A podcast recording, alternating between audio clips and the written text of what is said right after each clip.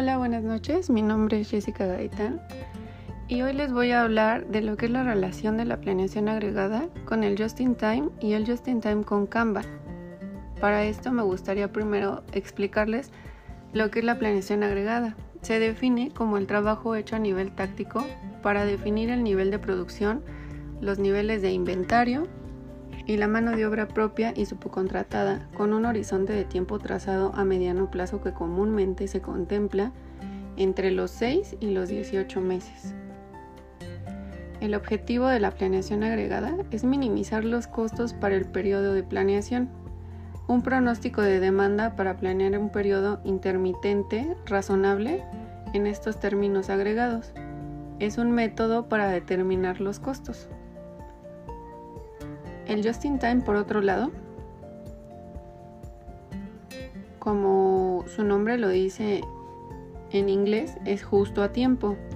Esa es su principal función, producir el mínimo número de unidades en las menores cantidades posibles y en el último momento posible, eliminando la necesidad de inventario. Muchas personas siguen sin comprender exactamente qué es un justo a tiempo o un just in time piensan que es un sistema o un truco para reducir inventarios, para pasarles la responsabilidad a los proveedores o simplemente una manera fácil de contrarrestar la fabricación ineficiente. La modalidad del just in time es mucho más que eso, es una filosofía industrial de eliminación de todo que implique desperdicio en el proceso de producción. Desde las compras hasta la distribución con una filosofía, el just in time también bien ejecutado la empresa puede hacer de su fabricación un arma estratégica. Em, en, simples, en simples palabras, la filosofía del Just in Time consta de unas suposiciones básicas sobre la manera correcta de fabricar, la manera correcta de hacer negocios con los proveedores y los clientes que conducen a la fabricación eficiente y productiva.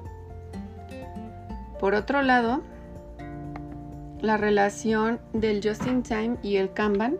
El Kanban es un sistema de reabastecimiento de materiales para la fabricación de productos y el Just in Time es una herramienta eficaz para apoyar el buen funcionamiento de un sistema de producción como un todo y una excelente manera de promover la mejora de los procesos.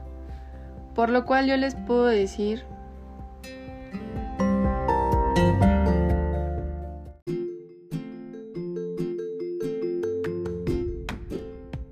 que el objetivo de la planeación agregada es minimizar los costos para el periodo de planeación. Un pronóstico de demanda para planear un periodo intermedio razonable en estos términos agregados y es un método para determinar los costos. La relación que tiene con el just in time, el just in time es su objetivo es producir el mínimo número de unidades en las menores cantidades posibles y en el último momento posible, eliminando la necesidad de inventario. La relación que tiene la planeación agregada con el just in time es que la planeación agregada se enfoca más en determinar los costos en la planeación de un periodo.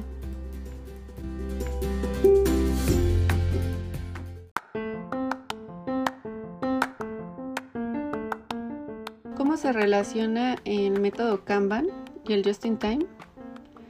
El método Kanban se basa en los principios del Just in Time. En este caso trabajaríamos con un tablero eh, que de forma visual nos marca el punto del proceso en el que estamos.